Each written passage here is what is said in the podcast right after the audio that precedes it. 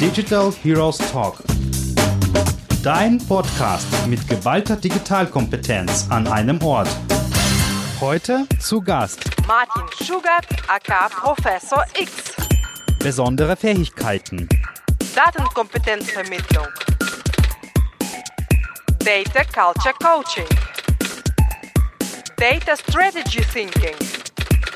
Superpower, Kundentelepathie. Hallo und herzlich willkommen zur vierten Folge von Digital Heroes Talk mit deiner Host Lena Saldan. Und ich freue mich wieder dabei zu sein mit einem tollen Gast und zwar wieder mit einem ziemlich heavy Thema. Es geht heute um die Top 5 Datenstrategie-Fails, die auch Geld kosten. Und zwar, ich darf den Martin Schugart begrüßen, aka Professor X von X-Men. Hallo Lena, freut mich und danke für die Einladung. Hallo Martin, freut mich auch, dass du dabei bist. Ich liebe diese Datenthemen. Und vor allem, äh, wenn man die auch sehr stark noch auf das digitale Marketing übertragen kann, das ist äh, meine Leidenschaft, die ich tatsächlich bei mir m, vor einiger Zeit entdeckt habe. auch dank dir natürlich. Äh, freut mich, danke. Ja, Di- Digital und Data passt natürlich gut zusammen, weil die meisten Daten, die anfallen, natürlich über die digitalen Kanäle anfallen. Und ja, mit äh, Data kann man natürlich auch die digitalen Kanäle sehr gut optimieren. Supi. Ja, du hast dich bei mir als Professor X gemeldet. Ja, das ist so der Telepath, der Kundenversteher. Was treibst du denn die ganze Zeit und warum hast du dir eigentlich dieses Profil gewählt? Aus mehreren Gründen. Das eine ist, ich sitze genauso viel, glaube ich, äh, äh, auf dem äh, Stuhl wie Professor X in seinem Rollstuhl, weil natürlich sehr viel meiner Arbeit ja digital stattfindet, gerade in Corona-Zeiten. Ähm, das zweite ist, ich bin ein absoluter Patrick Stewart-Fan, von daher war Professor X sehr nahe. Äh, das dritte ist, ja, ähnlich wie Professor X ja sozusagen äh, Telepath ist, muss brauche ich äh, kundentelepathische Kräfte. Ich muss also mich sehr gut in meine Kunden und in die Kunden des Kunden reinversetzen können, um rauszufinden, wie kann ich denn mit Daten diesem Unternehmen, äh, meinem Kunden helfen. Ja, das ist definitiv eine Kunst, ja, den Kunden zu verstehen und tatsächlich eher kunden- und nicht profitorientiert zu denken. Ja, und auch, äh, dass der Kunde auch nicht nur profitorientiert, Genau. sondern auch kundenorientiert denkt. Also das ist ja diese doppelte Kundenebene, die man sich äh, da reinversetzen muss. Ja. Also, bei uns geht's heute um die Datenstrategie und zwar die Fails, äh, die innerhalb der Entwicklung der Datenstrategie, aber auch des Managements entstehen. Die erste Frage ist, warum ist überhaupt eine Datenstrategie wichtig? Weil ich ja wissen muss, was ich mit meinen Daten eigentlich machen will. Also wo will ich meine Daten einsetzen, um meine Unternehmensziele zu erreichen.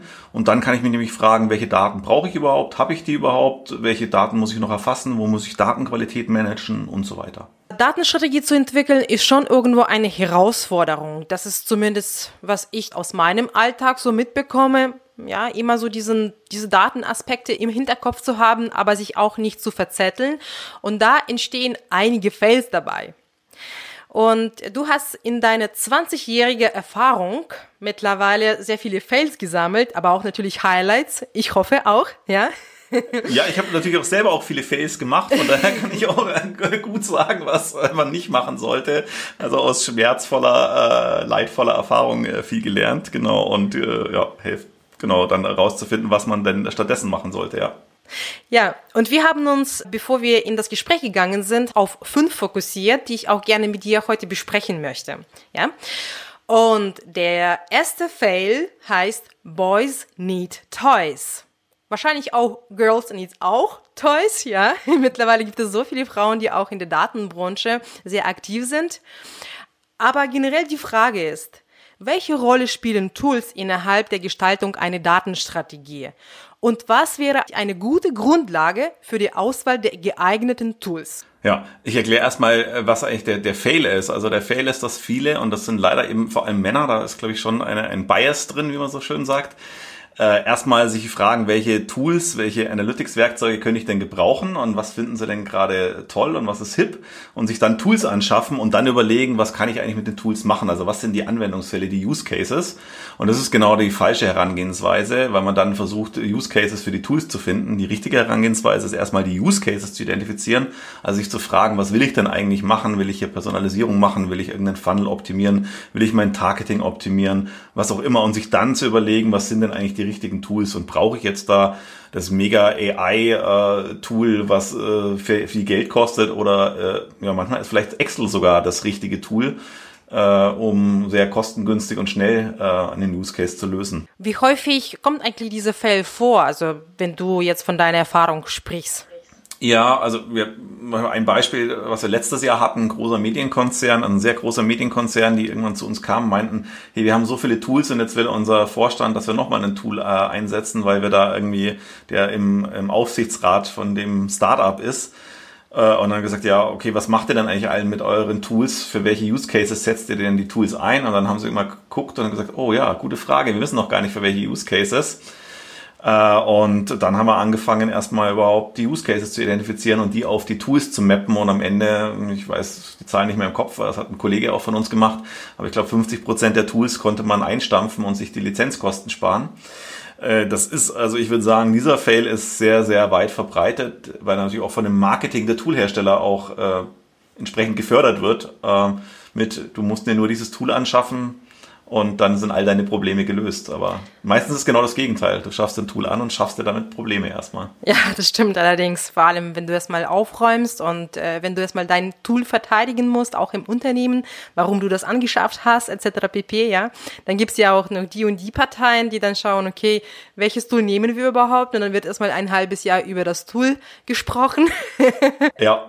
Und glaube ich auch noch dieses ähm, äh, äh, a Fool with a Tool is äh, still a Fool. Also wenn du jemanden hast, der nicht weiß, wie das Tool richtig bedient, das Werkzeug, äh, dann äh, wird er damit nicht wirklich den Use Case äh, lösen. Das heißt, du musst ja dann auch die Leute in diesem Tool äh, trainieren, sehr fortbilden.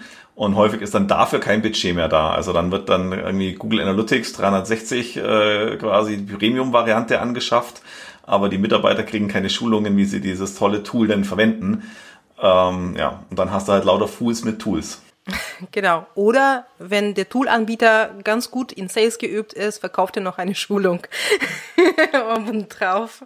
Ja, auch eine gute Empfehlung, die Schulung dann von dem unabhängigen Dritten sich geben zu lassen, weil der meistens dann auch die Probleme kennt. Das ist übrigens eine sehr gute Überleitung zum zweiten Fail. Wir haben das User Blindness genannt. Und zwar, es geht tatsächlich darum, dass wenn die User oder generell die Unternehmen Tools anschaffen und Dashboards bauen, es gibt so einen Moment der Begeisterung, wo jeder sagt, wow, geil, so jetzt habe ich genau das, was ich brauche und morgen schaue ich noch rein und eigentlich jeden Tag und nach einer Woche, nach einem Monat der Begeisterung ist die Nutzung dann abgenommen. Woran liegt das überhaupt? Ja, also das sehen wir genau auch häufig, äh, dass zum Beispiel, was ich Power BI eingeführt wird oder eben Google Analytics, sondern werden erstmal ganz tolle Dashboards gebaut oder Reports gebaut und die werden am Anfang dann auch von den Anwendern, also zum Beispiel dem Marketing Manager, äh, dann auch verwendet und dann sieht man genau so eine Abnutzungserscheinung, weil die dann halt irgendwann merken, dass die Informationen, die in diesen Dashboards äh, zum Beispiel gezeigt werden, eigentlich gar nicht die Fragen beantworten, die sie haben, um die richtigen Entscheidungen zu treffen. Weil natürlich derjenige, der Power BI verwendet hat, um das Dashboard zu bauen, ja gar nicht drüber nachgedacht hat, wer ist denn der Anwender, was für Ziele hat der, was für Ergebnisse muss der liefern, was für Entscheidungen muss der treffen äh, an welche Informationen braucht er dafür, sondern der ist halt erstmal hingegangen und geguckt, welche Daten habe ich und wie kann ich die in so ein Power BI Dashboard reinbekommen. Und auch da ist eigentlich wieder die richtige Lösung, äh, genau äh, aus der Nutzerperspektive zu kommen, zu sagen, auch sich mit den Nutzern zusammenzusetzen, zu sagen, hey, was ist denn eigentlich dein Ziel? Was musst du denn entscheiden? Was darfst du entscheiden? Was kannst du entscheiden? Welche Informationen brauchst du? Und dann wirklich mit dem Werkzeug eine individuelle Anwendung, eine individuelle Lösung für einen Nutzer zu bauen. Und das ist auch so, ich sag mal, bei Dashboards sieht man das ganz stark. Das ist immer dieser One-Size-Fits-it-all-Ansatz. Also ein Dashboard für alle, für den Performance Manager, für den Product Manager, für den Head of Marketing. Viel besser wäre es eigentlich für jeden Einzelnen ein individuelles Dashboard zu bauen. Ich weiß, dass du sehr häufig bei solchen Fällen äh, Design Thinking Methoden einsetzt. Wie gut nehmen die Unternehmen diese Methode an und inwiefern hilft diese Methode tatsächlich, die Ziele zu erreichen? Äh, beides würde ich mit sehr gut feststellen. Vor, glaube ich, zehn Jahren war das Design Thinking noch eher sozusagen so eine, so eine Modeerscheinung, wo viele Leute skeptisch waren. Mittlerweile kennen die meisten Unternehmen das. Und wir sehen das auch einfach an den Ergebnissen. Das, was hinten rauskommt, ist halt meistens viel, viel spezifischer. Es ist viel äh, treffgenauer auf die Bedürfnisse der internen Nutzer, aber auch der externen Kunden hin ähm, adaptiert. Und wir sehen dann auch, dass die Projekte wesentlich besser laufen. Und äh, eben auch, was du ja häufiger hast, wenn du das nicht machst, ist, dass du irgendwas baust und dann erst zeigst es den Nutzern und dann hast du ganz viele sozusagen Änderungsschleifen. Und dann versucht man eigentlich sozusagen was schon in den Brunnen, also das Kind ist, sage ich immer, dann schon in den Brunnen gefallen, das versucht man das irgendwie dann noch rauszubekommen.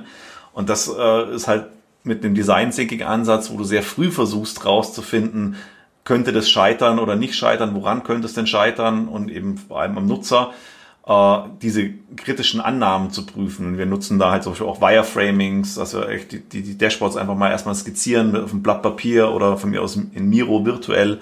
Und es hilft auch den Nutzern schon mal zu visualisieren, was dann da hinten dabei rauskommen soll. Tun sich die Nutzer eigentlich schwer, so ihre Bedürfnisse zu formulieren? Ja, also deswegen machen wir auch so diesen, wir nennen das Datenstrategiedesign. Das heißt, das ist eine Anwendung von Design Thinking eigentlich auf äh, Data Science, Data Analytics, wo wir sagen, ausgehend vom Business Understanding überhaupt mal rauszufinden, was sind die wirtschaftlichen Ziele und dann zu gucken, wer ist denn dafür verantwortlich, diese Ziele umzusetzen und dann eben mit den Beteiligten auch gemeinsam zu überlegen, wer welche Informationen braucht ihr und wie können wir diese Informationen darstellen. Und da hilft es eben sehr stark, also wir nutzen da sogenannte Canvas-Werkzeuge, das sind so visuelle Leinwände, die eben eine vorgefertigte Struktur haben dass man die Sachen eben visualisiert oder die Montessori hat ja, von der gibt's ja den Spruch, ja, begreifen kommt von greifen, also die Dinge einfach mal greifbar zu machen und sei es auf so einem Canvas mit Notizzetteln oder dass man mal einen Flipchart, so einen Dashboard ähm, als Strichzeichnung macht und dann, dann fangen die Leute an, drüber nachzudenken, weil sie es eben greifen können, sie begreifen, sondern dann kommen sie auch. Aber vorher, klar, wenn ich jetzt sage, hier ist ein PowerPoint und zeichne mal und oder schreib mal auf, was du willst, das würde nicht funktionieren, sondern man muss die dann ja. schon dahin leiten. Ja, so, dann, wir haben das Thema Tools ziemlich ausgiebig durchgesprochen. Jetzt kommen wir zum Fail Nummer drei. Und zwar Mind the Gap. Dazu habe ich eine Frage. Stellen wir uns eine folgende Situation vor. Das Unternehmen hat eine Datenstrategie entwickelt, also der Martin hat auch mit unterstützt. die ganzen Skizzen, das wurde alles erstellt, äh, Tools und teure Dashboards wurden aufgesetzt. Und nach einiger Zeit stellt sich heraus, dass die Daten nicht vollständig waren und dadurch eine Fehlsteuerung erzeugt wurde. Ja, also die Kanäle wurden einfach falsch gesteuert, die Sales wurden falsch gerechnet, etc. pp. Wie häufig tritt das Problem auf und welche Mechanismen existieren, um solche Fälle zu vermeiden? Ja, da würde ich sagen, hat der Martin einen schlechten Job gemacht, als er die Datenstrategie aufgesetzt hat.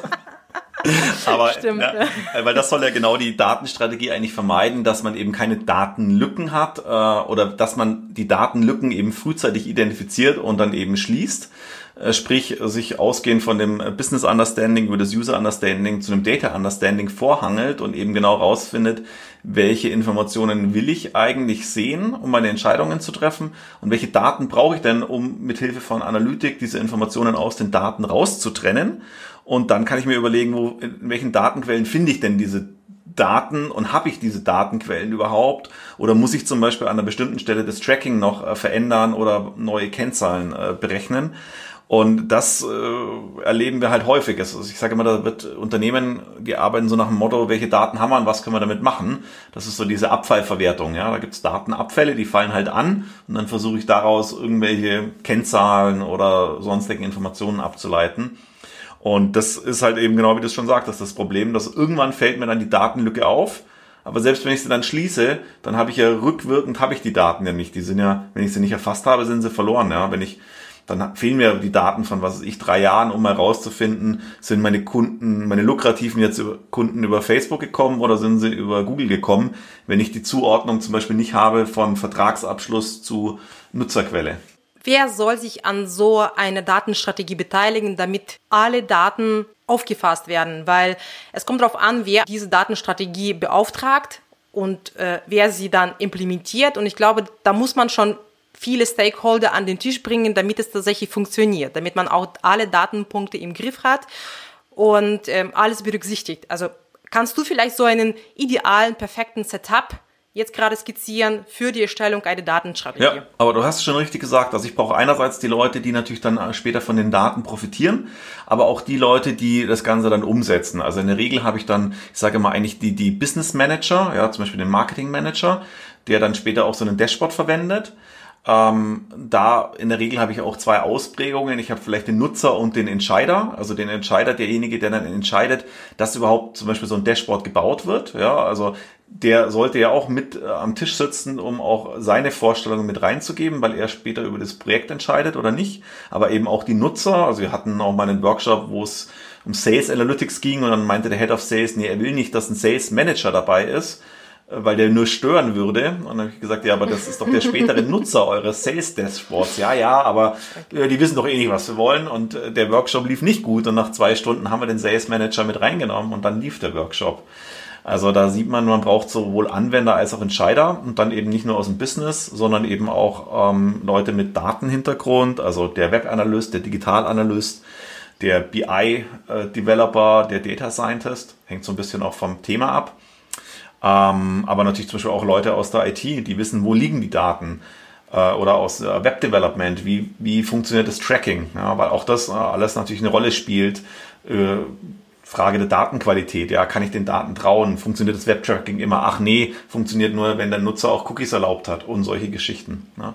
Sprechen diese Leute auch die gleiche Sprache? Weil ich kann mir gut vorstellen, wenn die alle zusammenkommen, pui, da braucht man einen Mediator, oder?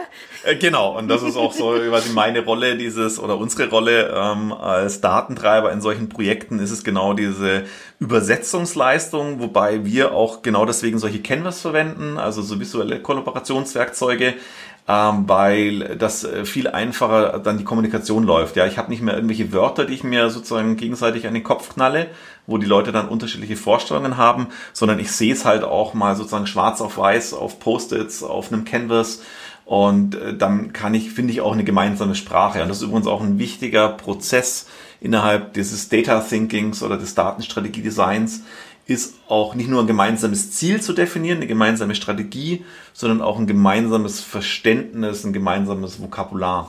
Ja, äh, ich überlege gerade, in wie vielen Unternehmen das tatsächlich möglich ist, weil viele stark in Silos funktionieren.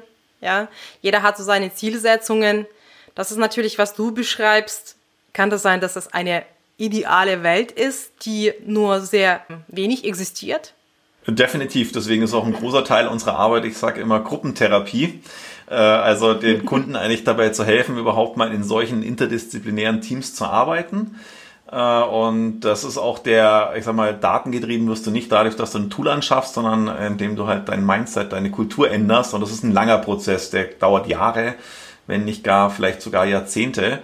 Aber man sieht eben auch bei Unternehmen wie einem Facebook oder Amazon, die sehr datengetrieben sind, die haben immer ja sehr interdisziplinäre Teams, die dann an einzelnen Themen arbeiten. Und das ist nicht so, dass dann die, die Marketingmanager unter sich äh, sind äh, und die Grafiker unter sich, sondern nee, die formen ja äh, auch auf sogenannte Pods oder halt äh, sozusagen einzelne Projektteams. Das ist eine super Überleitung zum nächsten Fail Nummer 4 namens Hippos.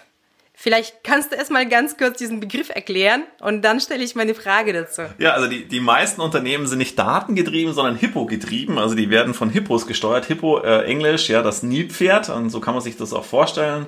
Das sind dann meistens etwas ältere, meistens weise Männer, eben äh, vielleicht auch etwas dicklicher äh, die dann in den Meetings sitzen und äh, dann kommt das Team und sagt, guck mal, wir, Chef, wir haben die Daten analysiert und alles spricht für Option A, wir sollten Option A machen. Und dann sagt der Hippo, nö, wir machen jetzt Option B, weil wir das schon immer so gemacht haben und mein Bauchgefühl, und der hat ja auch einen großen Bauch, sagt mir, es ist B. äh, und also Viel Gefühl da. genau, so kann man sich das bildlich vorstellen. Und eine Hippo steht jetzt aber auch als Akronym für Highest Paid Person Opinion. Also zwar sozusagen für die Meinung derjenigen Person, die eben sozusagen den höchsten Gehaltscheck hat. Und das ist halt meistens genau der Chef. Äh, und äh, ja, Hippo-getrieben sind halt die Unternehmen, wo der Chef eigentlich entscheidet. Und ich sage immer, das Problem dabei ist, dass der Chef eigentlich meistens am weitesten weg von der Information ist, ja, weil die Chefs machen ja mhm. meistens am wenigsten, also die machen ja am wenigsten sozusagen Aktionen und die Informationen kommen ja aus den Aktionen raus und sie müssen ja auch nicht die Aktionen machen, sondern ihre äh, sozusagen Untergebenen. Äh, und jetzt sollen aber der Chef, und das passiert auch häufig, dass Entscheidungen nach oben delegiert werden. Also die werden ja wegdelegiert von der eigentlichen Information und von der Aktion zu einer Person, die weder die Sachen ausführt noch die Information hat. Äh, und da ist eigentlich die Entscheidung am schlechtesten aufgehoben. Ja gut, die Person bezahlt ja die Rechnungen, ne? also deswegen äh, das ist nur meine Wahrnehmung, dass viele da unten, ja, so wie du, wie du das genannt hast, so die Untergebenen, haben zum Teil auch Angst, irgendwelche falschen Entscheidungen zu treffen, weil sie ja äh, die Leistungen dann nicht aus ihrer Tasche bezahlen. Also ich spreche zumindest jetzt über die klassischen konservativen Unternehmen.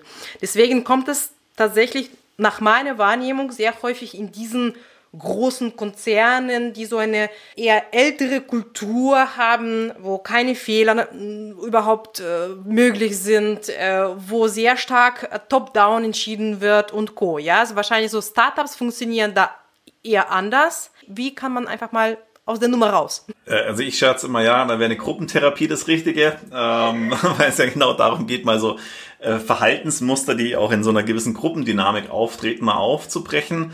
Äh, die konkrete Antwort, äh, genau, es braucht halt beide Seiten. Ja, also ich glaube, die Führungskräfte müssen verstehen, dass eigentlich Chef sein oder Führung im digitalen und datengetriebenen Zeitalter anders funktioniert sondern eher durch Fragen funktioniert. Ja, es gibt ja diesen schönen Spruch, wer fragt, der führt. Also zum Beispiel auch Fragen zu stellen. Okay, Lena, du würdest jetzt das Projekt, äh, das Budget, das Werbebudget shiften von Kanal A auf Kanal B. Hast du denn zum Beispiel einen A-B-Test gemacht? Äh, wo du genau belegen kannst, äh, dass eben das einen höhere Customer Lifetime Value äh, bringt, ja. Also dieses Hinterfragen ist, glaube ich, eher das, was Chefs in Zukunft machen müssen, auch die Methodik zu hinterfragen. Und natürlich die äh, sozusagen diejenigen, die es dann operativ umsetzen, dass die eben, und du hast es schon angesprochen, eigentlich auch verstehen, es gibt ja immer dieses äh, Exploration versus Exploitation. Also geht es jetzt darum, was zu lernen, ja, zu learn oder zu earn.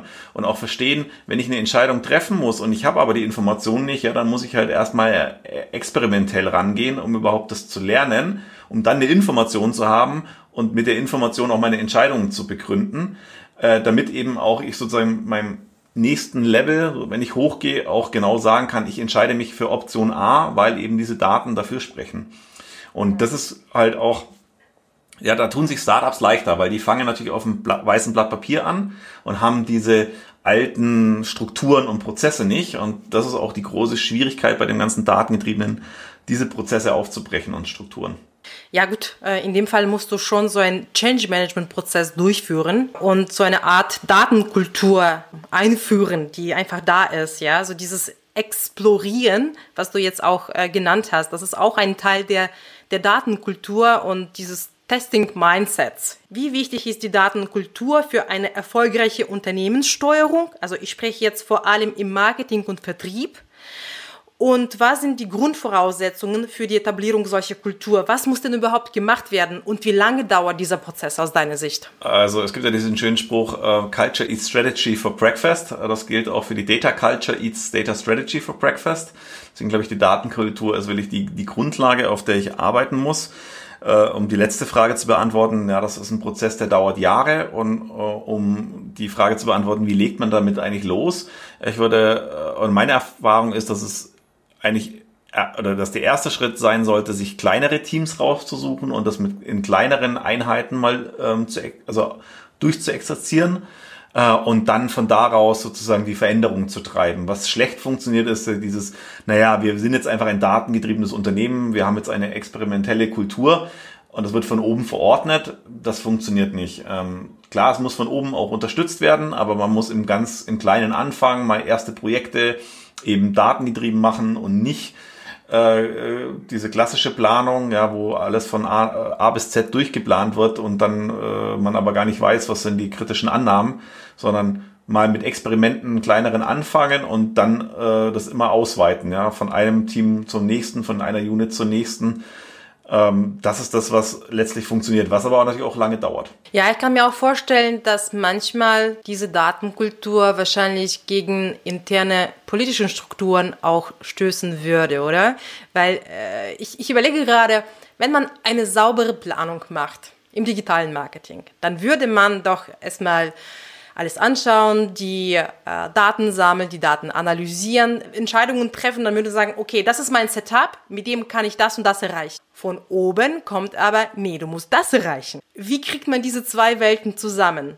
Die datengetriebene Kultur, so ganz naiv, ja, komplett alles analytisch durchdacht und diese Vorgabe von oben. Hm, das ist die Gretchenfrage. Ich sage mal, das ist äh, das genau, was viele auch äh, spüren, ist, äh, dass sozusagen ein schnell drehendes Rad, also ein datengetriebenes Rad in einem sehr langsamen Uhrwerk sind und viele Teams reiben sich da auf. Und ähm, ehrlicherweise, ich glaube, das wird sich nur lösen, indem die Unternehmen auch nicht nur ihre äh, in einzelnen Bereichen datengetrieben sind, sondern auch ihre Geschäftsmodelle äh, komplett umstellen und ihre Geschäftsprozesse. Na, das funktioniert nicht, wenn du weiterhin ein klassisches Unternehmen bleibst, aber jetzt sozusagen im Online-Marketing, da bist du halt dann digital und datengetrieben. Das, dann wird dann digital, also Online-Marketing immer ein Fremdkörper in diesem Gesamtkonstrukt sein. Und das ist auch das, wo man halt sieht, wo Startups einen immensen Vorteil haben, weil sie halt ein digitales und datengetriebenes Geschäftsmodell von Anfang an äh, aufsetzen können. Ähm, das zweite ist aber auch, dass natürlich die, die Manager, also die Führungskräfte, äh, die müssen natürlich auch dieses datengetriebene Mindset mitbringen. Ehrlicherweise, glaube ich, funktioniert das, äh, wird das nur über ähm, äh, Rente funktionieren oder äh, Entlassungen, äh, weil du wirst, ja, also umso weiter du nach oben kommst, umso älter sind die Leute und umso älter die Leute werden leider, äh, umso weniger ähm, veränderungswillig sind sie oft. Und das funktioniert dann halt nur, indem du da auch einen Wechsel in den Mitarbeitern hast. Also das ist das, was ich auch bei unseren Kunden sehe. Es funktioniert bei den Kunden gut, wo auch teilweise einfach Mitarbeiter gegangen sind oder gegangen wurden oder wie auch immer das formuliert und neue hinzugekommen sind. Weil das Problem ist, wenn du Leute hast, die wollen was verändern und du hast aber 50 Prozent Leute, die wollen nichts verändern. Die, die was verändern wollen, haben ja drei Herausforderungen. Die erste ist, äh, sie müssen trotzdem weiterhin ihre Ziele erreichen, wie alle anderen auch. Äh, das zweite ist, sie müssen währenddessen sozusagen den Laden umbauen, ja, was schon eins und zwei schon sehr schwierig ist. Und das dritte ist, sie müssen auch noch gegen die kämpfen, die den Laden nicht umbauen wollen. Und wenn du jetzt 50-50 hast, dann merkst du schon, die Rechnung kann nicht aufgehen. Also musst du eigentlich dafür sorgen, dass die, die in der Mehr die den Laden ändern wollen, in der Mehrheit sind. Und das wirst du nur ehrlicherweise auch mit äh, einem guten Personalplan erreichen. Hast du eigentlich so ein Best Practice für so eine etablierte Datenkultur aus deiner Erfahrung und für so ein Unternehmen, das so mutig war, dass sie komplett Change Management Prozesse implementiert haben und haben gesagt, so, jetzt genug diese alte Mentalität, wir müssen neue Wege gehen. Ja, lustigerweise einer meiner ersten Kunden. Äh, ähm, das war wirklich ein Glückstreffer und zwar, das war die GfK, die vor fünf, sechs Jahren sich gesagt hat, äh, und es war auch tatsächlich vom Vorstand aus, okay, ähm, das Marktforschungsgeschäft ist endlich, wir sehen dann einen Wandel, wir werden eben disrupted. Und was können wir denn in Zukunft machen? Und dann gab es so ein, ein Vorstandsprojekt, äh, wo ich weiß nicht mehr wie viele, aber es waren echt, glaube ich, 20, 30 Manager, so mittlere Führungsebene, die wurden, durften sich drei Monate aus dem operativen Business rausnehmen also mussten kaum mehr operativ was machen und man hat ihnen gesagt, okay, und jetzt ihr überlegt euch mal zukünftige Geschäftsmodelle, zukünftige Produkte. Und ich war da als Berater eben für das Thema Datenstrategie mit äh, dabei und man hat dann eben sehr viele Use Cases identifiziert, Produkte konzipiert, evaluiert und am Ende ist daraus eine eigene Marke entstanden, Supercrunch ähm, die auch sehr erfolgreich war. Und man hat dann auch, die haben auch an, angefangen anders zu arbeiten, äh, also wirklich so Data-Driven Analytics und auch, ja, wie sieht so datengetriebene Produkte aus? Und waren dann aber auch so erfolgreich, dass die GfK relativ schnell wieder gesagt hat, okay, wir holen sozusagen Supercrunch wieder zurück. Und eigentlich muss die gesamte GfK jetzt Data-Driven Analytics werden und den Wandel, also wir hatten jetzt auch wieder die Predictive Analytics World Konferenz, auch mit zwei Vorträgen von ähm, äh, Leuten von der GfK. Und wenn man anguckt, wo die mittlerweile stehen, wirklich die Datenpipelines bauen, diese Datenpipelines ja mit äh, Monitoring, mit Alerting vermessen, also sozusagen ich sage mit Ideo und Dogfood, also Data Science für die Data Analytics oder Data Analytics für die Data Analytics, dann sieht man, dass die den Wandel tatsächlich äh, geschafft haben. Die sind von einem Market Research zu einem Data-Driven Analytics Company geworden. Wie nachhaltig sind solche Initiativen? Das ist, was ich so mitbekomme, auch aus dem Netzwerk. Man fängt ein Projekt an, ja, man ist voll motiviert, man hat die Datenstrategie aufgesetzt, aber irgendwie ins Rollen kommt das doch nicht so schnell, wie man sich das gerne wünschen würde. Was muss man tun, um diese Nachhaltigkeit zu gewährleisten? Braucht man unbedingt dann noch weiterhin diesen externen Berater, der diesen Push gemacht hat? oder irgendwelche weiteren Methoden und unter anderem das Thema Datenkultur und das Thema, weiß ich was, neue Ressourcen, Querdenker oder sonst was? Leider oft nicht sehr nachhaltig. Das ist auch unsere Erfahrung. Wir machen sehr viele Workshops, ähm, sozusagen als Kickoff, als Auftaktveranstaltung. Und die äh, Kunden oder Teilnehmer kommen dann raus und sagen, boah, ähm, das Thema ist komplexer als gedacht und wir haben verstanden, dass wir eigentlich auch mehr Ressourcen dafür brauchen und wir sind momentan gar nicht in der Lage, das jetzt eigentlich anzugehen. Äh, wir dachten, naja, wir müssen halt jetzt irgendwie einen Data Scientist anstellen und irgendwie ein Tool äh, einkaufen und das war's dann. Und dass man eben sozusagen auch hier eine kulturelle äh, Veränderung hat ähm, und dass da wesentlich mehr dazu gehört, das übersehen die häufig.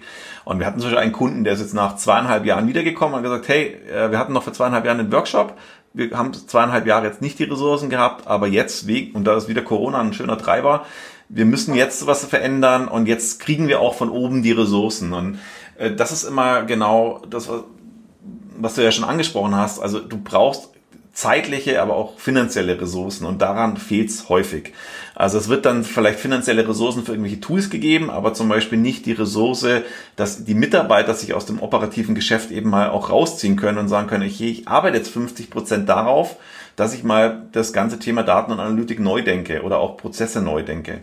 Häufig wird einfach da investiert, wo man den sofortigen Impact hat, ja, so äh, ich habe ein Tool gekauft, ich habe ein Tool auf dem Tisch, ja, ob das Tool was kann oder nicht kann, ist halt die Frage, ja, oder ob das bedient werden kann, das ist auch die Frage, äh, aber häufig meiner Meinung nach wird es einfach sehr stark dann abgebrochen, wenn man nach einem Monat, nach zwei Monaten kein Impact sieht, dann sagt man, okay, nee, das war doch eine falsche Entscheidung, jetzt müssen wir die Ressourcen woanders allokieren. So, jetzt schnell hier vor der Front, hier müssen wir Ziele erreichen. Genau, aber das fängt ja schon damit an, dass man sich nicht vorher die Zeit genommen hat, das überhaupt mal sozusagen strategisch durchzudenken. Was will ich eigentlich zum Beispiel im Online-Marketing erreichen?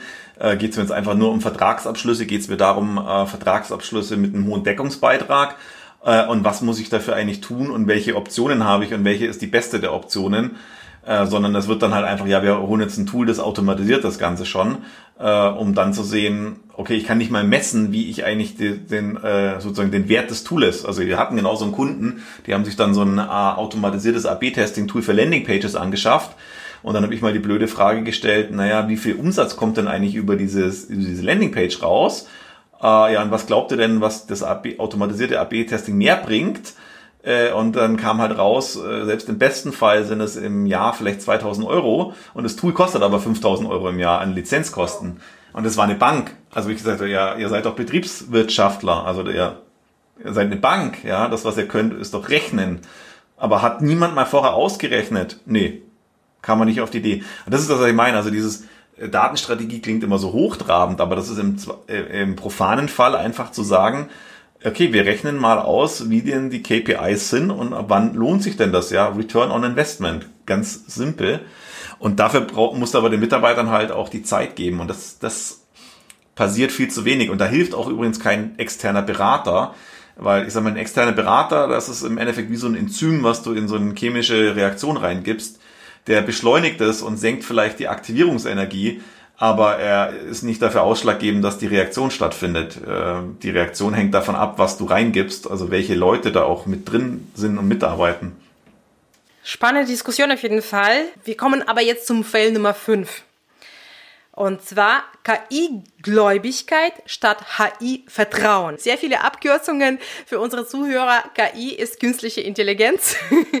KI wird äh, gleich der Martin genauer erläutern. Aber im Großen und Ganzen, jeder spricht irgendwie heutzutage über KI und Marketing Automation. Ist es tatsächlich die Zukunft und wie ändert sich dadurch die Rolle des Experten im entsprechenden Feld, angefangen mit digitalen Marketing, aber auch Business Engineering oder sonst was. Ja. Ja. Also zuerst mal, hm, ich glaube, mit KI wird vor allem Marketing gemacht, aber es wird selten KI wirklich im Marketing eingesetzt. Also es wird verkauft, versucht zu verkaufen mit dem KI-Label, werden irgendwelche Marketing-Automatisierungslösungen oder sonstiges versucht zu verkaufen. Wenn man mal dann reinguckt, dann stellt man fest, dass da selten wirklich KI drinnen ist. Und ich würde sagen, wenn ich von KI spreche, dann meine ich in der Regel Verfahren des maschinellen Lernens oder eben des tiefen Deep Learnings, also äh, des tiefen Lernens.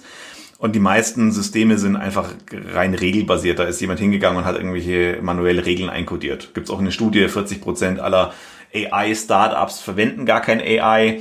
hatten wir auch zig Fälle, wo Kunde hier Personalisierungsengine, ja, wie funktioniert denn das? Ja, regelbasiert, ja, wer erstellt denn die Regel? Ja, ihr macht das. Ja, wo ist dann die KI? Das ist eine, und da kommen wir genau zur HI, äh, also das ist reine Human Intelligence, die da oft drin steckt. Und das ist das eine. Das zweite ist, glaube ich, auch, dass diese Erwartungshaltung, dass eine KI sozusagen da wirklich intelligent ist und selbstständig Dinge tut, die ist äh, eine völlig falsche. Das äh, sind trotzdem immer noch analytische Verfahren, das heißt, die lösen einfach Informationen aus Daten raus und dann wird auf Basis dieser Daten, äh, auf dieser Basis dieser Informationen Entscheidungen getroffen. Und in der Regel muss ich aber als Mensch ja trotzdem noch ganz klar vorgeben, was sind denn die Ziele und welche Fragen habe ich und was will ich denn eigentlich? Und da merken wir, da, da also allein an diesen profanen Sache wie eine Zielsetzung, ja, klare Marketingziele zu definieren, tun sich viele extrem schwer. Und da glaube ich, ist es besser, erstmal auch Geld eigentlich in die ja, Mitarbeiter, also an die Human Intelligence zu investieren, damit die eben auch äh, zum Beispiel solche KI-Projekte, auch die richtigen KI-Projekte auswählen können, dass die die steuern, dass die auch wissen, wie können die auch zum Beispiel den Return on Invest von so einer KI-Lösung, ja, äh, Beispiel mit dieser Sparkasse, die dann da irgendwie äh, 5000 Euro ausgegeben hat, um 1000 Euro mehr zu machen. äh, das, ist, das war auch eine KI-Lösung, ja, ein Maschinelles Learn-Verfahren. Aber die sagt natürlich nicht, ja, du, lieber äh, Nutzer, übrigens bin ich gar nicht äh, profitabel, schalt mich mal ab. Das, das ist ja keine wirkliche KI, das ist ein, ein analytisches Verfahren. Und äh, das sehen wir halt, dass da durch diesen KI-Hype wird halt sehr viel Geld darin verbrannt äh, und äh, eigentlich viel zu wenig in die Mitarbeiter. Und das, glaube ich, ist langfristig die bessere Investition, erstmal in die Mitarbeiter, die aufzuschlauen. Und wenn dann die Mitarbeiter kommen und sagen, du Chef, im Übrigen, hier könnten wir eine KI-Verfahren einsetzen, hier macht Sinn, ich habe das ausgerechnet, guck mal, ich habe hier einen Business Case gerechnet, ich habe hier eine klare Datenstrategie, dann kann man das machen. Ja. Okay, Martin, vielen Dank für die fünf Fails. Äh, ich möchte jetzt mal zu den letzten zwei Blöcken übergehen. Äh, und zwar, der erste Block ist Book Club. Ich würde dich darum gerne bitten, dass du ein paar Bücher nennst oder Podcasts oder Weiterbildungsmaßnahmen, die unsere Zuhörer einfach in diesem Datenstrategiefeld weiterentwickeln. Genau, also was ich empfehlen kann, ist, es gibt ein Buch von Bernhard Ma, das ist äh, Data Strategy, was eine gute Einführung, glaube ich, in das ganze Thema Data Strategy ist.